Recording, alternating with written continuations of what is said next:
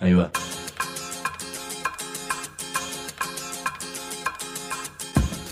La Vaca es una colecta de recursos, es una cooperativa de trabajo, es una página web, un periódico mensual, una editorial, una cátedra, un bar. Es lo que necesitamos crear para ganarnos la vida y perdernos la obediencia de vida. La Vaca es comunicación, ida y vuelta. Ahí va. Decimu, no te calles. Decimu, como se te cante, como te salga, como puedas. Decimu para que escuchen los que te dicen, vos no digas ni mu. Ahí va.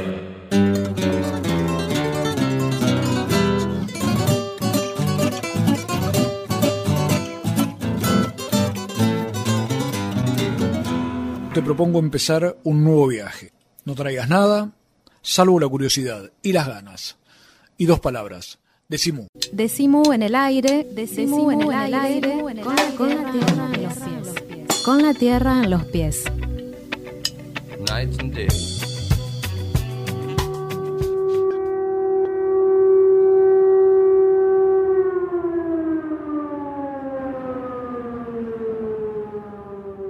Acepté ser ministro de Economía porque la gente en la calle me lo pedía, porque me lo pidió el presidente de la Nación, me lo pidió el Partido Radical, y yo acepté no por ayudarlo, ni al presidente de la Rúa, ni al Partido Radical, sino por ayudar a los argentinos. Porque yo creo que tenemos que cambiar el rumbo, que es el rumbo de los grandes déficits fiscales, por costo excesivo de la política, del endeudamiento irresponsable a tasas exorbitantes de interés. Hay que cambiar el rumbo. Yo estoy de acuerdo con el 90% de los argentinos que quiere cambiar el.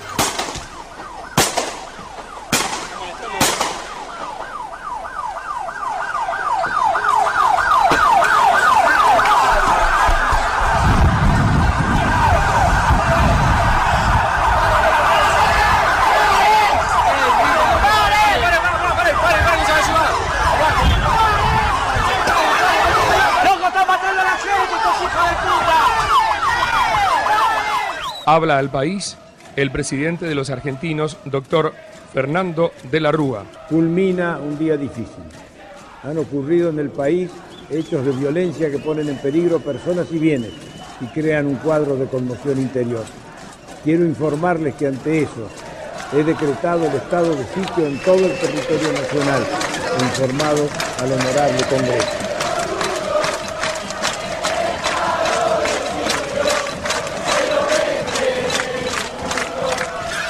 Horas difíciles que muestran la culminación de un largo proceso de deterioro. En un contexto económico y social donde muchos argentinos sufren serios problemas, grupos enemigos del orden y de la República aprovechan para intentar sembrar discordia y violencia, buscando crear un caos que les permita maniobrar para lograr fines que no pueden alcanzar por la vía electoral. Comprendo las penurias que atraviesan muchos de mis compatriotas. Las comprendo y las sufro, pero la mayoría sabe que con violencia y ilegalidad no se sale de los problemas. Los problemas hay que afrontarlos y eso estamos haciendo. Graciela Acosta, 35 años. Carlos Petete Almirón, 24 años. Ricardo Álvarez Villalba, 23 años. Gustavo Ariel Benedetto, 30 años. Rubén Aredes, 24 años. Jorge Cárdenas, 52 años. Ramón Alberto Arapi, 22 años. Elvira Abaca, 46 años. Walter Campos, 17 años. Juan Delgado, 28 años. Víctor Ariel Enríquez, 21 años. Luis Alberto Fernández, 27 años. Sergio Miguel Ferreira, 20 años. Julio Hernán Flores, 15 años. Yanina García, 18 años. Roberto Agustín Gramajo, 19 años. Pablo Marcelo Díaz, 23 años. Romina Iturain, 15 años. Diego Lamaña, 26 años. Cristian Legembre, 20 años. Claudio Pocho Leprati, 35 años. Alberto Márquez, 57 años. David Ernesto Moreno, 13 años. Rosa Eloísa Paniagua, 13 años. Sergio Pedernera, 16 años. Rubén Pereira, 20 años. Damián Vicente Ramírez, 14 años. Sandra Ríos, 30 años. Gastón Marcelo Riva, 30 años. José Daniel Rodríguez. Mariela Rosales, 28 años. Ariel Maximiliano Salas, 30 años. Carlos Manuel Spinelli, 25 años. Juan Alberto Torres, 21 años. José Vega, 19 años. Ricardo, Ricardo Villalba, Villalba, 16 años. 16 años.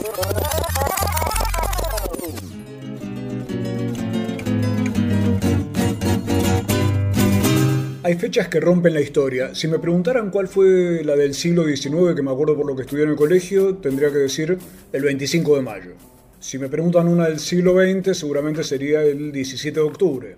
Y si me preguntan una del, siglo XXI ya entrado, tendríamos que hablar de lo que conocemos hasta ahora, del 19 y 20 de diciembre de 2001, fecha en la cual cae el gobierno desde la Rúa por las movilizaciones populares y acabamos de escuchar en ese audio que inaugura el programa los cacerolazos, los gritos de la gente, las palabras de los fantasmas como Fernando de la Rúa, que presidía este país generoso, y Domingo Cavallo, que fue ministro durante toda esa década infame, esa nueva década infame que fue la de los 90. Y escuchábamos recién también los nombres de las personas muertas en aquellos días, aquel 19 y 20 de diciembre, que uno, digo aquel como si fuera un solo día, porque fue como una especie de gran jornada que a lo largo de distintos lugares del país provocó muerte y provocó también la caída de ese gobierno, como te decía antes, que mucha gente considera que fue recién ahí que se acabó la dictadura, como que recién ahí se perdió el miedo a salir a la calle. Y recordar aquel día, a 10 años, como siempre andamos medio fanáticos de los números redondos, implicó el encuentro en Rosario de una cantidad de familiares justamente de las personas muertas en aquellos días. Y fue un encuentro probablemente no para quedarse solo con la nostalgia de la muerte o con la nostalgia de lo ocurrido, sino también para pensar hacia adelante y pensar en lo que pasó. Vamos a escuchar ahora, te propongo, a Celeste Leprati. Celeste es la hermana de uno de los muchachos que murió aquel 20 de diciembre y va a contarnos por qué se organizó ese encuentro de familiares y de amigos de las víctimas del 19 y 20 de diciembre en Rosario, hecho que acaba de ocurrir.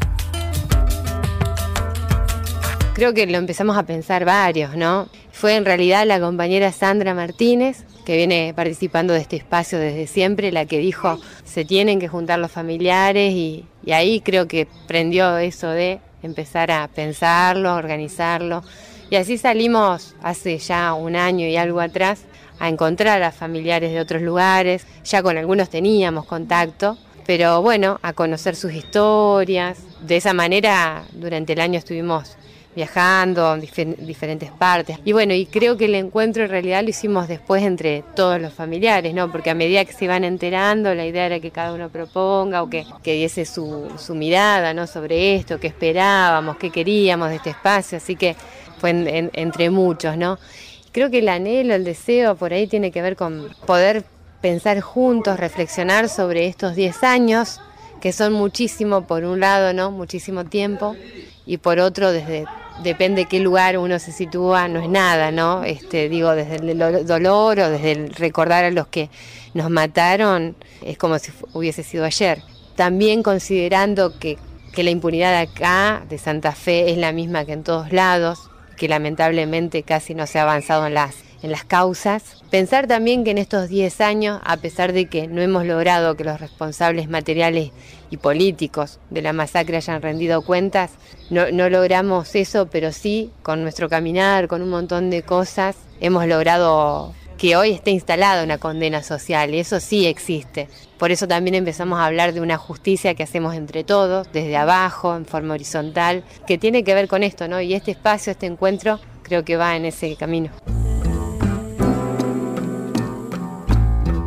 Así nos hablaba Celeste Leprati, la hermana de Claudio Pocho Leprati, que es una de esas personas cuyo nombre ya se ha convertido en una especie de emblema de lo ocurrido el 19 y 20 de diciembre de 2001. Pero ¿quién era este señor Claudio Pocho Leprati? Tenía 35 años, era militante barrial, estaba en la terraza de la escuela en la que colaboraba, porque él era profesor de filosofía y ayudaba como cocinero.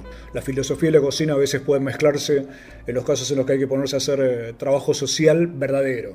Y en ese momento apareció un móvil, el número 2270, del comando de Arroyo Seco, ahí en los alrededores de Rosario, que iban a reprimir un corte de calles de los vecinos del barrio. O sea, estamos hablando de pleno momento del estallido social del 2001. Los policías detuvieron el móvil y empezaron a disparar. Pocho estaba con los chicos dándoles de comer. Se fue a la terraza justamente gritando, no tiren más, hijos de puta, parece que aclaró, acá hay chicos comiendo. Lo que estaba diciendo era lo que diría cualquiera, paren porque acá hay gente en peligro y los que están en peligro son chicos. Probablemente sea la metáfora más grande de toda una época de la Argentina. Le dispararon a la garganta. No hay modo mejor de imaginar lo que significa silenciar a alguien. El asesino, Esteban Velázquez, policía, es el efectivo que fue condenado a 14 años de prisión. Él dijo que disparó sin apuntar y que no sabía ni siquiera si tenía balas de goma o de plomo. Les recuerdo que esto fue en Rosario, Santa Fe, y empezó a marcar buena parte de la historia de lo que hoy vivimos al comprender quiénes eran las víctimas de aquel 19 y 20. Pero ahora podemos tratar de conocer cómo era Pocho en lo cotidiano. Moncho, uno de sus compañeros de trabajo social allí en Rosario, nos explica esta especie de cotidianeidad de Pocho Leprati.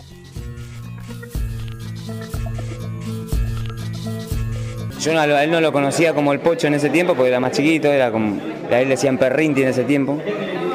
Y después, con el tiempo, nos invitaron a un campamento que fue un lugar de encuentro, digamos, que, que él generaba con esto de juntarse con los jóvenes. Bueno, y ahí lo, ahí lo, ahí lo conocí, fuimos en una chata y bueno, desde ahí no, no nos despegamos más eh, ese compañerismo. Y ahí, digamos, nosotros éramos parte, participante y protagonista de esas cosas que a nosotros nos gustaba hacer en ese lugar. ¿Concretamente qué hacían? Lo, principal era eso, salir del barrio, campamentos, eh, a muchos campings de, de alrededor de Rosario, digamos. ¿Qué, villero o qué nene adolescente le dan la oportunidad de salir de la villa para, para salir y ver qué hay más allá de ahí, de, ese lugar tan cotidiano que, que, muchos de los villeros no tienen esa oportunidad o porque se meten en la droga o porque no van a la escuela o porque tienen que salir, laburar de pibito. Estar en eso y, empezar a, a, ver otra cosa, que hay otra cosa, a mí por lo menos cuando él llegaba casi hacía yo ya estaba en la puerta. Sabía que era él y que nos invitaba a algo diferente. Ahí estábamos haciendo una especie de brevísima biografía de Claudio Pocho Leprati en las palabras de Moncho, uno de sus compañeros allá en Rosario. Y también Moncho nos va a contar ahora cómo fue que él vivió aquel día de diciembre de 2001, aquel día en que mataron a Pocho Leprati. Así nos lo contó Moncho en Rosario, se lo contó a Mariana Collante.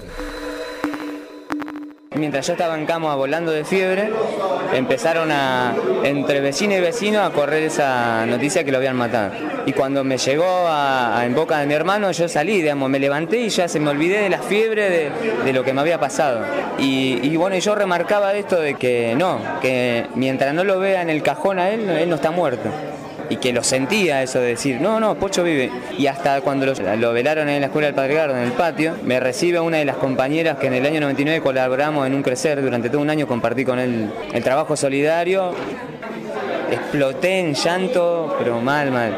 Entonces a partir del otro día yo no, no, no sentía esa necesidad de parte mía y de lo que él nos había dejado, esto de, no perder lo que veníamos trabajando juntos. Él nos dejó esa fuerza, digamos, la fuerza que construíamos todos los días, pero a la vez esto de ser, seguir sosteniendo de que él está vivo es justamente seguir luchando porque uno quiere aprender música, porque el otro, digamos, quiere que alguien por lo menos lo escuche o, de que alguien lo vaya a buscar en esas cosas cotidianas que, él lo remarcaba y que en este caso nosotros lo llevamos presente en ese sentido. Y una de las cosas, una de las frases que sacamos junto a los compañeros, de que el pocho vive en el corazón y en los rostros que exigen justicia. Moncho nos hablaba de los que siguen pidiendo justicia.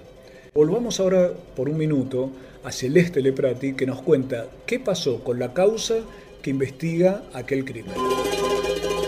Fue solo Esteban, Esteban Velázquez, el policía que le disparó y que lo mató, que recibió una condena a 14 años de prisión, pero no fue el único policía involucrado en, el homicidio de, mi hermano.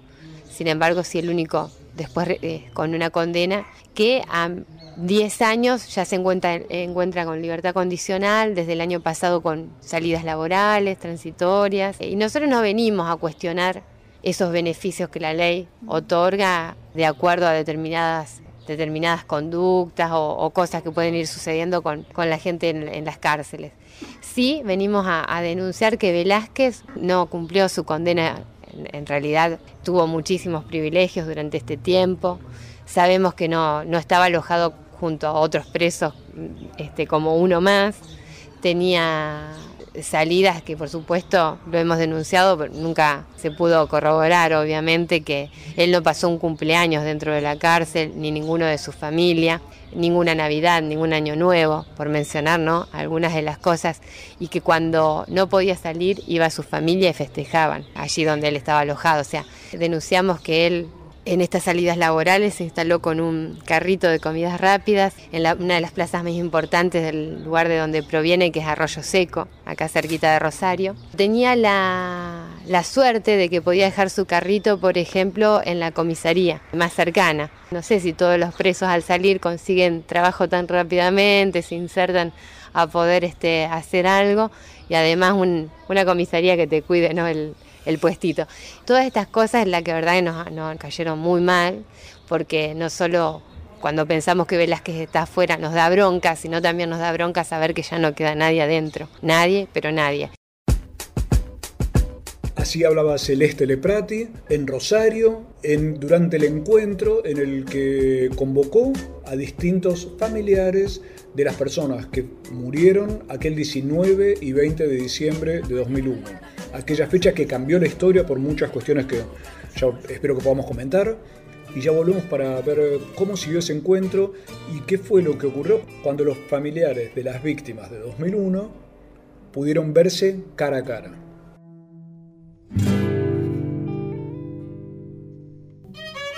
Cooperativa La Vaca. 10 años y por cada uno un sueño que enfrenta mil pesadillas.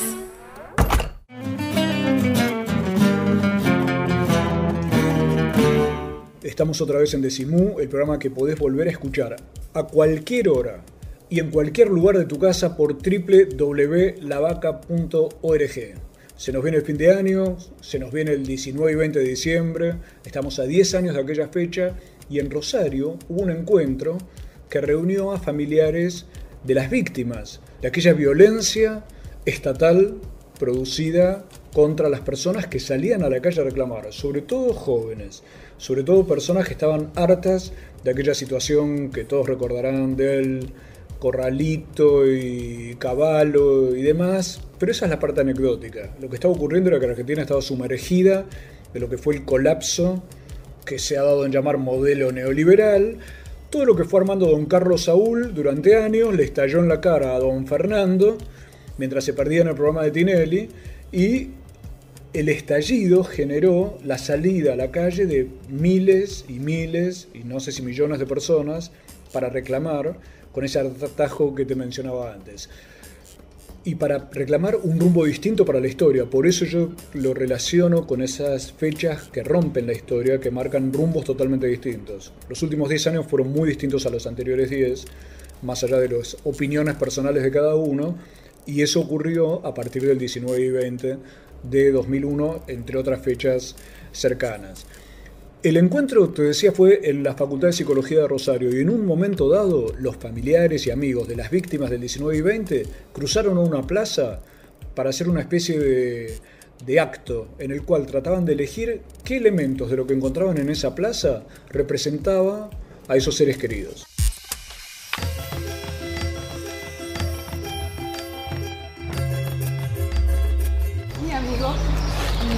Voz de trueno, no puedo capturar un trueno, así que bueno, era, era su voz. Es la más decepcionante. Bueno, yo traje el pasto por Rubén Pereira porque tenía el caballo y las plumas porque le gustaba cazar palomas. y está presente junto a, junto a todos. Nosotros tenemos esta plumita porque a razón me gustaba ser libre. Él me encantaba ser mensajero, trabajar libremente, no quise estudiar porque no era para oficina, no era para... Eh, gustó ser libre siempre y me pareció lo más correcto ponerle palitas para que siga para recordamos como un gran pacificador de encuentros. Este, y el fogón es un elemento, ¿no? Creo que, que hace eso también, ¿no? Supongo que el pollo era como un fogón y que incluso hoy estamos así alrededor, ¿no? Con Pocho, con Rubén, con Sergio, con todos, ¿no? Este, eso nos pareció ahora recordarlo así. Que, la llama que, se inicia con un fogón y en este caso y por todos los que estamos hoy presentes, eh, no se extingue chicos, y se multiplica no solamente de Pocho como dijo Celeste, sino de cada uno de, los que hoy no están y por los que nosotros hoy sí estamos, y que no tenemos que dejar que se apague, y seguir arremando una limitación, siempre que podamos, ahí está, ahí están todos. Eh, yo elegí hacer esta herramienta de flores, porque para mí esa era la de esas flores. Y siempre estoy regalando flores para el Día de la Madre, para mi cumpleaños, me hacía camito de flores. Ya a le gustaban mucho los cumpleaños, donde había un cumpleaños, pobrecita siempre quería estar, le gustaba mucho, por eso le, le dejamos estas florecitas. La hojita de la que cayeron en un momento de un árbol, como cayó la vida de nuestros queridos parientes, bajo las balas de ese David.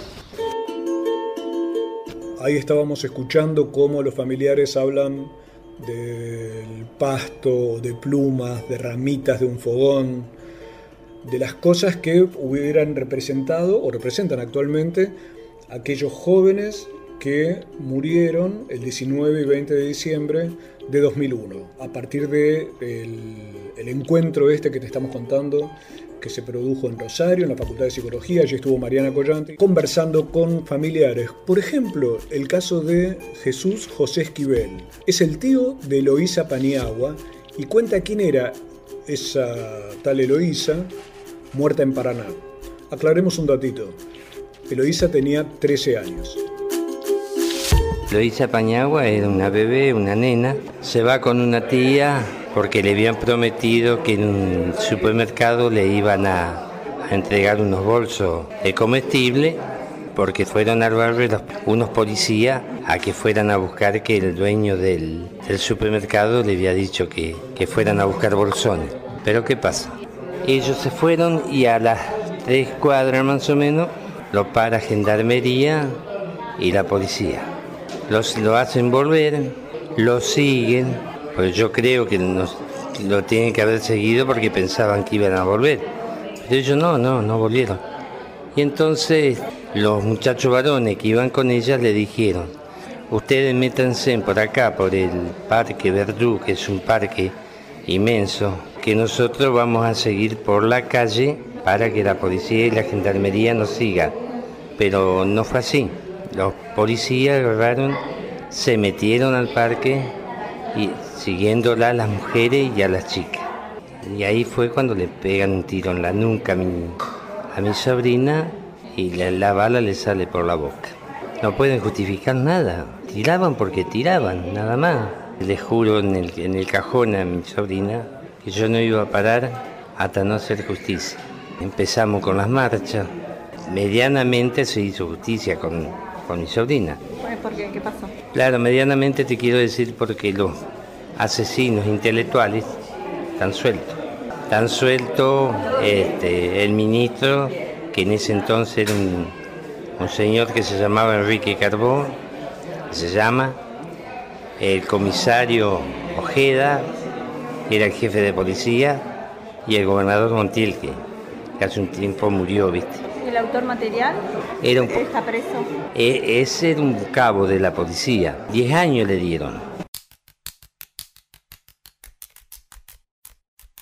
Escuchábamos recién a Jesús José Esquivel, el tío de una chica de 13 años, Eloísa Paniagua. El caso de Eloísa es en Paraná, pero también, esto lo, recuerdo más por un detalle, hay casos que siempre son emblemáticos porque todavía tenemos la cabeza centralizada, entonces parecería que todo ocurre en Plaza de Mayo. En Plaza de Mayo hubo muertos, como el caso de Gustavo Benedetto, pero esos muertos no son los únicos del 19 y 20, sino justamente por eso estamos viendo el caso de Rosario con Pucho Leprati, ahora hablábamos del de Loisa Paniagua en Paraná y te propongo un viaje en el tiempo a Córdoba. Rosa Martínez y Luis Moreno son los padres de David Moreno, también asesinado en Córdoba. Me falta un dato. ¿Cuál es la edad que te imaginas que tenía David Moreno? Acertaste, 13 años. ¿Por qué les parece importante venir y encontrarse con otros familiares? Esto es importante porque vamos a tomar una fuerza que pienso que hasta ahora no existía para que luchemos todos juntos para pedir justicia, porque otra cosa nosotros no pedimos, necesitamos que se reconozca el crimen del Estado en ese momento. Cuéntame un poquito qué pasó con David. Ese día 20 de diciembre él había quedado internado a la mañana, ¿cierto? De, por problemas de presión alta, había quedado en terapia intensiva. Entonces yo vengo a mi casa, almorzamos con David y con mis otros hijos y como a las dos y media de la tarde eh, dice que se va a bañar un rato con los chicos. Entonces yo le digo, bueno, pero vuelve antes de las 5, le digo, porque yo me tengo que ir a ver la papa y tiene que estar acá. Sí, yo esa hora estoy acá, me dice. Eh, bueno, como nosotros estábamos viendo con mi hija lo que pasaba en Buenos Aires, lo que pasaba en Plaza de Mayo, y sentimos dispar, porque este supermercado está como a cuatro cuadras de mi casa. Entonces sale mi hija, pero no llega hasta la calle, o sea que ella se quede, con si deja de sentir disparo, se vuelve, que si ella se va hasta la calle tal vez hubiera visto el movimiento de gente. Así que se vuelve. Y yo me levanto para irme y David no volvía, David no volvía, entonces lo mando a mi hijo más grande, le digo, anda a ubicarlo a David, y me tengo que ir y quiero saber si se queda en la casa o si está con el chico donde él se iba a bañar. Sí, vuelve mi hijo, me dice, sí, se está bañando en la casa de Ale, me dice. Bueno, yo me fui tranquila, pero cuando vuelvo a la noche, me doy con que mi hija me dice, no, David no ha vuelto en todo el día, David no está, David lo buscó por todos lados y no está. Entonces la vecina me dice, sí, vos sabés que hubo lío en el Minisol, que es el supermercado. Bueno, ahí empezó la búsqueda, ya nos mandaron a la central de policía. Sí, ahí mi yerno este, lo llevan a la morgue, ¿cierto? Era el único caso. Eh, sí, lo habían matado, pero así en una forma alevosa porque empiezan a disparar ellos y la gente corre. O sea que ni siquiera hubo saqueo. Esa gente estaba ahí porque supuestamente le iban a dar bolsones con alimentos, justamente en un supermercado, porque punteros políticos le habían dicho que fueran ahí, ahí no había nada. La gente estaba ahí esperando bolsones y lo que, lo que repartieron fueron balas de plomo, ¿cierto? Que a David lo matan quedan dos personas heridas graves, porque a una le atraviesa la cara, otro le queda la vara en el pulmón, un desastre fue. Cuando uno habla de violencia contra la juventud, probablemente olvide en qué medida fue emblemático el 19 y 20 de diciembre. Así como ha sido emblemático con respecto a la posibilidad de la gente de perder el miedo o de superar el miedo y de salir a la calle, también ha sido emblemático de la capacidad del Estado para matar jóvenes cuando hay cualquier situación conflictiva.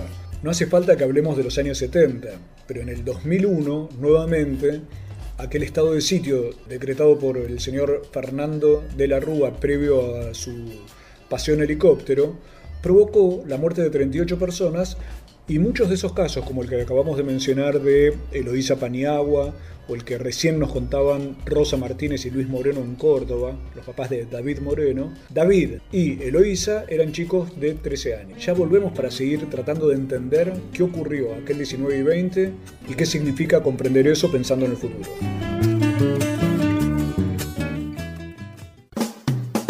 Estudia en el único centro oficial de idiomas de la Universidad de Buenos Aires. Sede central 25 de mayo 221. Escribinos a idiomas.filo.uva.ar o visita www.idiomas.filo.uva.ar. Sedes en Barrio Norte, Belgrano, Caballito, Palermo, Paternal, Núñez. Único centro oficial de idiomas de la Universidad de Buenos Aires. El Sindicato de los Trabajadores de las Telecomunicaciones, pluralista, democrático y combativo. Nuestra página web www.foetrabsas.org.ar. Si sos telefónico, sos de Foetra. Miramos series en la computadora, intercambiamos mensajes de texto con la televisión, enviamos videos por celular. La tecnología evolucionó. El sindicato también. Ahora estamos junto a los trabajadores de televisión, servicios audiovisuales, interactivos y de datos. El sindicato está con vos en tu capacitación, en tu salud, en tus derechos. SATSAI, el sindicato de las nuevas tecnologías. Estamos con vos. Sumate a la campaña, afilia a un compañero. Más ideas, más brazos, más voces, igual a fuerza. ATE. Asociación Trabajadores del Estado, Consejo Directivo Nacional, Central de Trabajadores Argentinos, CTA. Seguridad Ciudadana en Morón. Desde la central de emergencias estamos monitoreando 115 alarmas y 200 cámaras las 24 horas. 911 Policía, 107 SAME, 103 Defensa Civil, Municipio de Morón. Decimu en el aire. Con la tierra en los pies.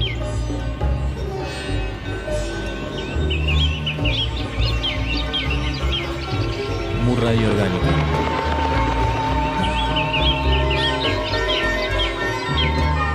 Gratuito y libre.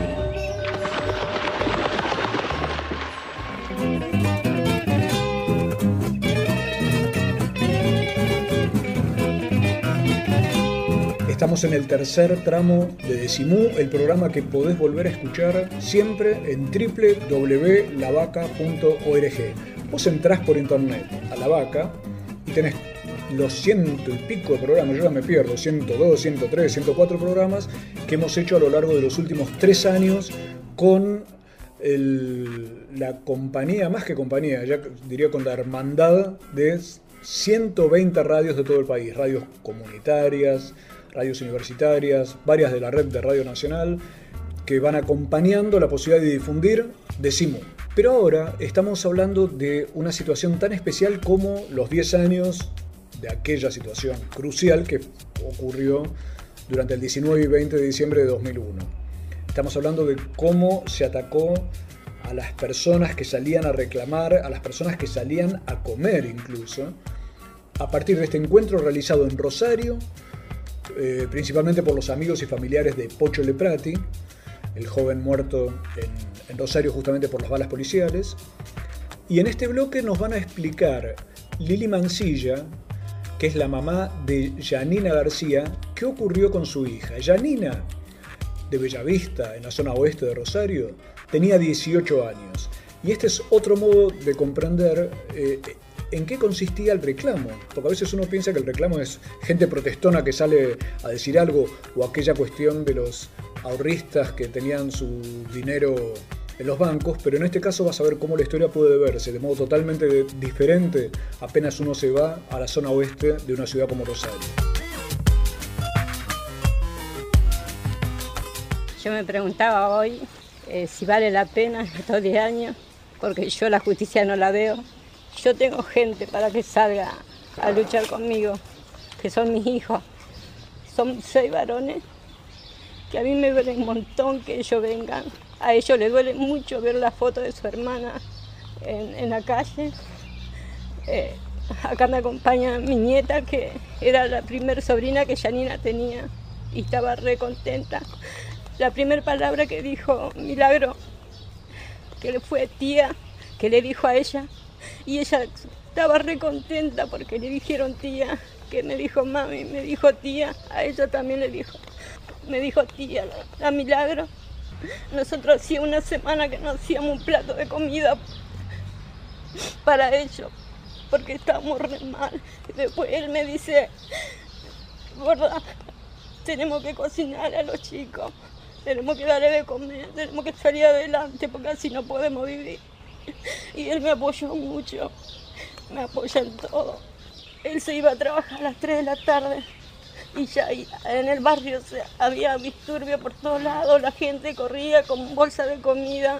Eh, nosotros salimos, estaba ella y él se iba a trabajar, ganaba 15 pesos por día, 15, 20 pesos por día, pero nosotros comíamos bien. Y ella le dice, porque le dice Lapa, Lapa, ¿por qué te quedas? ¿Por qué te vas? ¿Por qué no te quedas cuidando a nosotros? Y él le dijo, hija, tengo que irme, ¿quién me va a dar de comer si no voy? Fue una casualidad, se fue a la casa, iba a hacer un regalo para Navidad para la hija, estaba cambiada, bañada, me dice, mami, ahora vengo. Cruzó dos tres cuadras a la casa de ella. Y ahí cuando llegó una bala y la policía disparaba, eran 10 policías, 10 policías, ¿cómo no van a saber de esos 10 policías? ¿Por qué no, no averiguaron? ¿Por qué no? Había 10 armas, en esas 10 armas de ahí salió la bala. Ellos decían que era una bala de, goma. A ella le dieron un disparo en el pecho, que estaba al lado de la suegra. Y ella le dice a la suegra, Coca, me dieron una bala de goma. Y ella le levanta la remera y dice, sí, Pichuca, una bala de goma, no te haga problema. Y ella se desvanece. Era un agujerito que tenía que no sangraba. Le hizo desastre por dentro. Ese día la llevaron al hospital, agarró dos infartos y no pudo resistir. No hay cumpleaños que no la recordemos. no hay navidades para nosotros sin ella. Porque mis nietos se acuerdan de ella, la hija que crece, que tiene 12 años. Ahí tenés la violencia en estado puro. Y ahora vas a ver lo que nos cuenta Silvina Centeno. Ella es la esposa de la única víctima que hubo en Tucumán, Luis Alberto Fernández. Luis tenía 27 años y estaba esperando que le entregaran otra forma de violencia, una bolsa de comida. Luis Alberto a los 27 años tenía que depender de una bolsa de comida para poder alimentarse. En ese momento un gendarme le pegó un tiro en la cara y murió dos días después. Así lo cuenta Silvina Centeno, la esposa del único muerto en Tucumán el 19 y 20 de 2001. Que él estaba en el supermercado haciendo fila para que le den mercadería y le pegaron un tiro en la cara. Y bueno, y todo quedó de impune, quedó todo ahí nomás. Ninguno se hizo responsable de nada, de lo que le pegaron, a él nada. Sí, yo estaba en la fila, pero yo no lo vi. A quién le pegó, nada. Era mucha gente, era muchísima gente. porque era? Porque no, no teníamos plata y era para que nos entreguen mercadería. Y bueno, y ahí ha sido todo que le pegaron. Sí, una. Tiene 15 años ahora ella. Tenía 4 años cuando falleció. Yo me sostengo, digamos, con mi mamá que me ayuda, ella, y así. ¿Por qué te parece importante estar acá? Sí, me parece importante para ver si se puede hacer algo. Así era el relato, con, esa, con ese estilo tucumano, por parte de Silvina Centeno, la esposa de Luis Alberto Fernández, que fue el único caso eh, conocido de un asesinato producido en Tucumán durante el 19 y 20 de diciembre de 2001, aquella fecha de la que se están cumpliendo 10 años y que motivó este encuentro realizado en la Facultad de Psicología de Rosario, impulsado en gran parte por los familiares y amigos de Pocho Leprati, que además tiene una cantidad de obra que siguen realizando allí alrededor de la imagen de aquel ángel de la bicicleta, como se ha dado en llamar al bueno de Pocho, y que ha sido un poco el motor de toda esta posibilidad de, encuentro. Pero vamos a hablar ahora del el caso de Ramón Arapi. Nos va a hablar Norma, su hermana, que nos va a contar quién era Ramón, quién era su hermano, qué pasó con la causa y por qué ella sigue adelante. Eh, mi hermano era un muchacho muy alegre, siempre era compañero con mi mamá, le gustaba despertarle a mi mamá y tomar unos mates dulces eh, y fumarse un cigarrillo. Siempre se reía con mi mamá. Eh, tenía una unión con mi mamá que, hace punto que mi mamá llegó a, mi mamá y mi papá a querer suicidarse. Y llegó a, a tener ocho meses de marcha, todos los años he tenido marcha. He tenido que encadenarme con mi mamá para que no le dejaran libre al asesino de mi hermano. Todas las pruebas que están abocadas a la causa eh, están por, puestas por la familia, por el abogado, porque la provincia de Corriente hizo como como que si Ramón Arapí nunca hubiese estado muerto, tampoco salió a decir que en Corriente había muerto un, una persona. Este, yo salí a hablar por todos los medios, tratando de que la gente se enterara que en Corriente también había muerto una persona inocente, porque fue una cacería. Él estaba sentado en la vedera del domicilio del amigo, reunido con todos sus amigos tomando un tereré y en eso aparece una camioneta Bordeaux sin chapa patente, conducido con cinco efectivos policiales que bajan y tirando a mansalva balas. Los amigos se dispersan de él, salen a correr. Él se quedó parado como si fuera que se quedó choqueado y atinó a caminar dos pasos y a entrar a un portón a la casa de una amiga. Como no lo abría la puerta a la amiga, él se refugió en un rincón. El policía entra en el domicilio que no tenía por qué entrar. Él arrodillado, con las manos en el oído, el policía lo levanta y lo, lo levanta del cuello y sin decir ni una palabra lo pega un disparo. Cae al piso y muere en forma instantánea. Pero el policía, porque no, no le bastaba con matarla a él ahí adentro, lo saca de los pelos y lo sigue pateando afuera, en la vedera, pero ya sin vida. Mi mamá hacía tres días que se había operado, tenía catarata en los ojos y al escuchar que su hijo la había matado a la policía, automáticamente quedó ciega hasta el día de hoy esperé que este año la jueza eh, Norma Grasso de Caballero de la provincia de Corrientes y el fiscal diera su benedicto, pero no lo quiere hacer por el gobernador de la provincia de Corrientes que, que no quiere decir que en su gobierno habían asesinado a Ramón Arapí. Lo único que le pedí a él es que no quiero ni una moneda, ni un peso. Lo único que quiero de ellos es la justicia. Que le regalo todo lo que si te tiene que dar, le regalo. No soy rica, nada, pero la plata creo que de, viniendo de esa forma para mí no, no me sirve. Prefiero que mi hermano hubiese estado acá conmigo. O sea, yo sigo haciendo marchas, sigo golpeando puertas, pero ellos hacen como que mi hermano nunca existió. Por eso es mi lucha de que conseguir la justicia. Y no voy a abandonar hasta que, que reciba la justicia mi hermano porque creo que no se merecía morir así. Te propongo que esperes un ratito para escuchar poesía, escuchar un momento totalmente diferente de este encuentro alrededor del 19 y 20 de 2001. Encuentro realizado en Rosario a partir, como te decía recién, de toda la obra e iniciativas creadas alrededor de la figura de Claudio Pocho Leprati. Libros y alpargatas y alpargatas y alpargatas.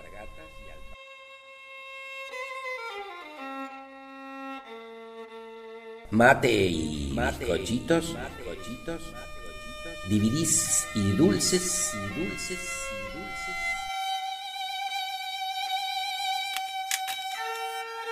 Remeras y empanadas, carteras y revistas, zapatillas y CDs, bijú y detergente, ropa y berenjenas de diseño, yuyos y videos ecológicos, camisas y camisolas, comida casera y económica, música y poesía, proyecciones y recitales, actividades con entrada libre y gratuita.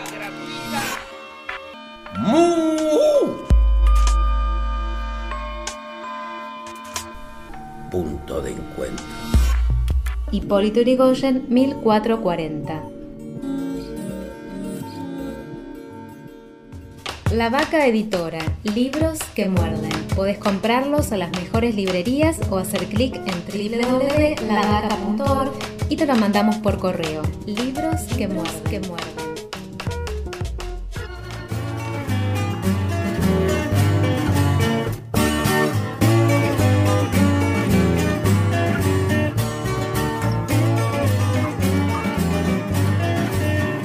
Último tramo de Simú, el programa de la cooperativa de trabajo La Vaca, que siempre se puede escuchar por www.lavaca.org, aunque es mucho más divertido todavía escucharlo por cualquiera de las 120 radios que reproducen el programa cada semana y a las cuales les estamos enviando un gran abrazo de fin de año.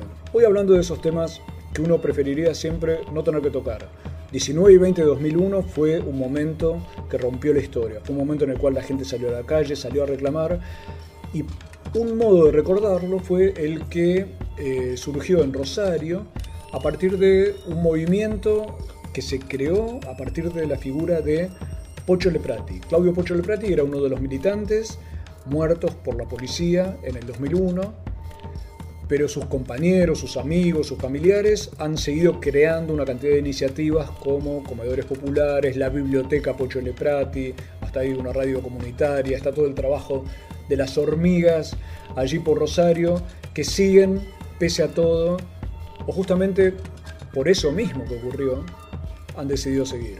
En lugar de que lo hacen pese a lo que ocurrió, lo hacen justamente por lo que ocurrió, tomando la historia de Pocho como un combustible y no como un freno.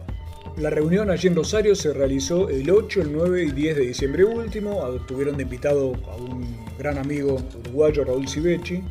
Y ahora te voy a proponer escuchar poesía.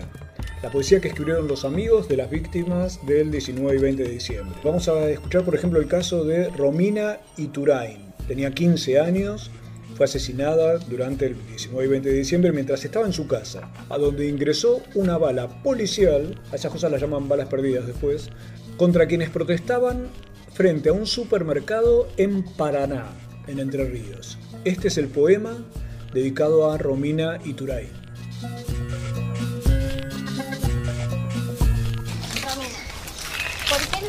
fue tu pecho, rojo, silencio, vacío. ¿Por qué valieron tu risa y tus sueños florecidos? Quiero gritar que te extraño, que aún te busco en todas partes, que aún no entiendo por qué. La muerte vino a llevarte. Está tu banco en la escuela, mudo, solo y sin proyectos. Se quedó tu aula sin voz, tu esperanza sin secreto. Pero estás viva en el aire, que me envuelve con tu aliento, porque caminas, amiga, de mi mano todo el tiempo. Te queremos y recordamos, amigas de Romina y Turay. Te propongo ahora escuchar la entrevista que le hacía Mariana Collante a Daniela, que es la hija de Elvira Abaca. Elvira tenía 46 años, era una de las mayorcitas de toda esta cantidad de víctimas que estamos recordando por el 19 y 20 de diciembre de 2001. Y aquí Daniela nos explica cómo era justamente Elvira, su mamá.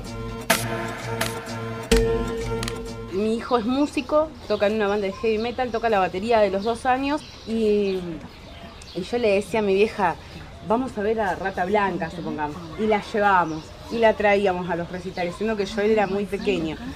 A mi vieja le gustaba muchísimo compartir con nosotros el tema de la música, sobre todo que Joel tocara de tan chiquito la bata, que después empezó a tocar el bajo, la guitarra. Y hay un tema de una banda que se llama Nepal, que es una banda de acá, de Argentina, de Buenos Aires, que tiene un tema que se llama Besando la Tierra, que ella vivía cantándolo, todo el tiempo lo cantaba, lo cantaba. Y está bárbaro, creo que es el, mejor tema, por eso yo siempre digo del rock. En Cipoletti a, los jóvenes por ahí no se le da mucha bolilla con el tema de la música, armar recitales allá es bastante difícil. Y, recordar a mi vieja yendo y viniendo con todos los heavy, todos con los pelos largos y, la ropa toda negra y ella nada que ver, pero firme, sentadita al lado con Joel. Por eso para mí es muy significativa la música y sobre todo el rock, el heavy metal. El hecho de ser una persona grande, ella falleció cuando tenía 46 años, que nos acompaña a todos los recitales que mis amigas y mis amigos me decían, estás loca, Dani, ¿cómo la vas a llevar tu vieja? Y cuando hagan poco la van a tirar o algo así ella igual firme, se sentaba en un lugar donde podía ver a su nieto, donde podía ver una banda y nos acompañaba, que eso para mí es súper importante recordarlo. Lo que no nos alcanzaba a explicar Daniela, la hija de Elvira Vaca, es que su mamá, de 46 años, recibió un escopetazo frente a un supermercado por el que pasaba con su hija en Chipoleti, Río Negro. El disparo fue en la espalda, el calibre de la bala es un calibre policial. Es otro de los casos que quedan en esa zona de impunidad tan típicamente criolla.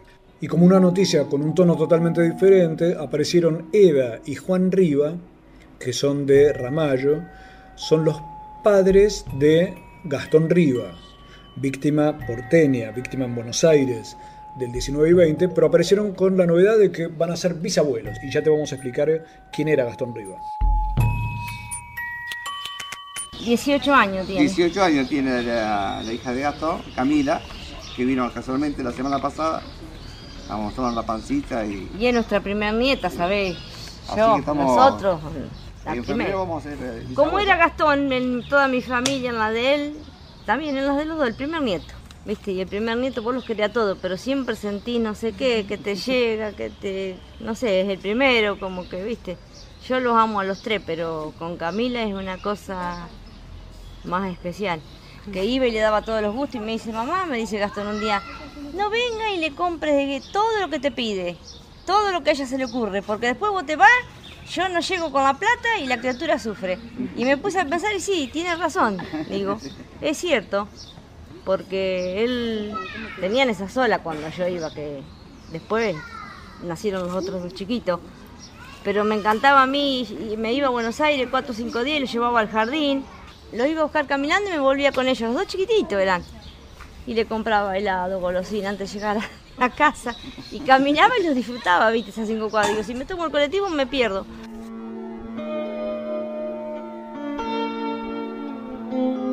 Eda y Juan Riva, los padres de Gastón Riva, ahí celebrando el hecho de que van a ser bisabuelos. Gastón Riva tenía 30 años y andaba en moto por Avenida de Mayo, en la, ciudad de Buenos Aires, obviamente cuando recibió un disparo en el pecho proveniente de alguna de las armas de un grupo de cuatro policías que estaban disparando en ese momento a troche y moche por el centro porteño, como ocurrió por ejemplo con el caso de Gustavo Benedetto, que me permito recordar, él era un joven repositor de supermercado que además estaba estudiando en la universidad y se hartó con todo el tema de eh, los saqueos que habían ocurrido el 19 de diciembre y se fue para el centro porteño el 20 de diciembre. El defecto que tenía Gustavo Benedetto es que era muy alto, pobre. Y le dispararon a la cabeza desde adentro de un banco, el HSBC o HSBC, no sé cómo se, pronuncia el nombre de esta entidad bancaria. Desde ahí adentro le disparó gente que además eh, luego se comprobó que tenían relación también con esa, la custodia de ese edificio, en el que también había una sede de la Embajada de Israel, y todos eran ex represores. Otro elemento que ocurrió en aquel momento fue que la gente organizó eh, plaquetas de homenaje a Gustavo Benedetto que después la policía iba rompiendo durante la noche. La Vaca ha publicado un, documental sobre toda esa cuestión realizado por Naomi Klein y Abby Lewis. Pero ahora te propongo tratar de entender qué significa todo lo del 19 y 20 desde el punto de vista de los derechos humanos, pero pensado hoy. Así nos hablaba el escritor uruguayo Raúl Civechi.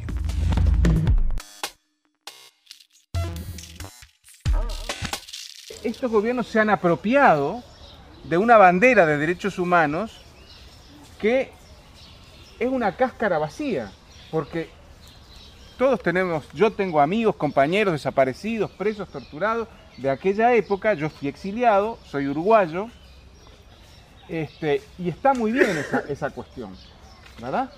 Lo que pasa es que son derechos humanos, como decía Claudia, del 83 para atrás. Ahora, hoy todos los días están violando los derechos humanos de muchas maneras, ¿verdad? Este, ¿Y qué pasa?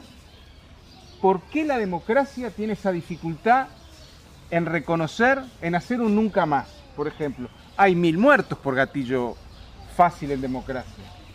No es problema de cantidad. ¿Por qué la democracia se afirma en la impunidad de hoy? Porque no es casualidad que todos los testimonios hablan de una impunidad instalada. Claro, hoy la dictadura no sirve más. Hoy los métodos y las formas de la dictadura son impopulares en todo el mundo. La democracia es lo que aparentemente sirve. Pero esta democracia avala la impunidad de estos policías. Hoy los violadores ya no son los militares, son los policías, los comisarios. Ese aparato lo quieren mantener intacto. No quieren tener fisuras de decir hay 200 policías procesados por los asesinatos del 19 y 20. ¿Por qué? porque están utilizando ese aparato policial permanentemente para cercar a los barrios populares. Yo estuve en Córdoba hace 20 días y era la marcha de la gorra. ¿Por qué? Porque los pibes con gorra no pueden salir de su barrio porque por merodeo marchan para adentro y les pegan, los, los torturan. Es terrible. En democracia. Y, la, y en Sol Naciente, por ejemplo, un barrio de eso que han amontonado a la gente ahí, los chicos no pueden salir a la calle, se encierran en sus casas porque los patrulleros los pagan. Y eso pasa en democracia. Entonces, lo que yo creo que es bueno pensar es por qué los derechos humanos se han institucionalizado en política estatal como bandera para después este, permitir todos esos abusos, permitir la impunidad del aparato policial, permitir los niños bandera, que eso es un genocidio de niños por la soja, ¿no? Este, hay pueblos enteros fumigados por la soja y el que tiene plata se va a Estados Unidos a curarse el cáncer y el que no se muere ahí. Y eso, eso, eso es el aparato policial hoy, es el núcleo que sostiene estas cosas. Entonces, yo sí entiendo que Cristina y Néstor y, y Lula y Tabaré, o sea, en cada país sostengan ese aparato de impunidad porque lo necesitan para sostener esta, esta cosa que está pasando. Entonces, este, lo que han hecho, y perdónenme si ofendo alguna, alguna sensibilidad, porque no es mi interés, porque además tengo amigos, es cooptar a un sector de los derechos humanos, ¿verdad? Ser parte del oficialismo a un sector, este, y de esa manera aislar, aislar como un cerco sanitario, ¿verdad? Como los apestados a los que reivindican los derechos humanos de hoy. Porque los que reivindican los derechos humanos de hoy este, son muy pocos hay muy pocos organismos realmente comprometidos con lo que hoy está pasando. Entonces, yo creo que ese es el éxito de ellos, de haber, que hayan pasado 10 años para que los familiares se junten. Yo creo que es un mérito muy grande. Yo soy muy feliz de poder estar aquí compartiendo con ustedes y aprendiendo cosas, pero han pasado 10 años para poder juntarnos.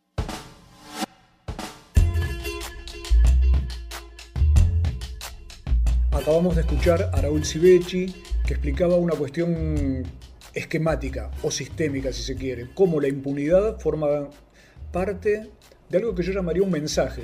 Si yo doy el mensaje de que los policías cumplen alguna forma de prisión relativamente leve frente a lo que es un homicidio y después salen, o que la gran mayoría ni siquiera es juzgada, ni siquiera se sabe quiénes son, yo diría que es el máximo grado de impunidad, ¿no? ni siquiera se sabe quién pudo haber sido el que mató a muchas de estas personas, al hacer eso estoy mandando un mensaje que es frente al conflicto social, la policía la va a sacar barata y los que la sacan cara, como siempre, son los chicos, las personas que salen a reclamar, que lo que pierden en, el, en este juego es su vida.